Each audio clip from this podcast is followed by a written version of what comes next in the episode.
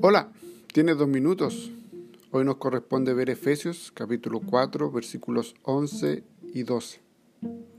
Y él mismo constituyó a unos apóstoles, a otros profetas, a otros evangelistas, a otros pastores y maestros, a fin de perfeccionar a los santos para la obra del ministerio, para la edificación del cuerpo de Cristo. El tema de hoy, una sonrisa de bendición.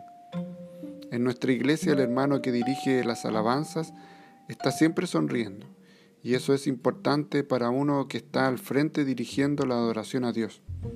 También sonríe mucho cuando otros están en el micrófono o dirigiendo. Después de todo, Él ha sido su maestro, enseñándoles y animándoles en los ensayos durante la semana.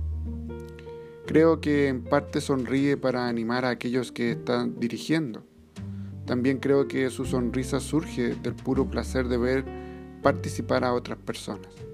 Es un gozo ver a los que has entrenado llevar a cabo ese trabajo.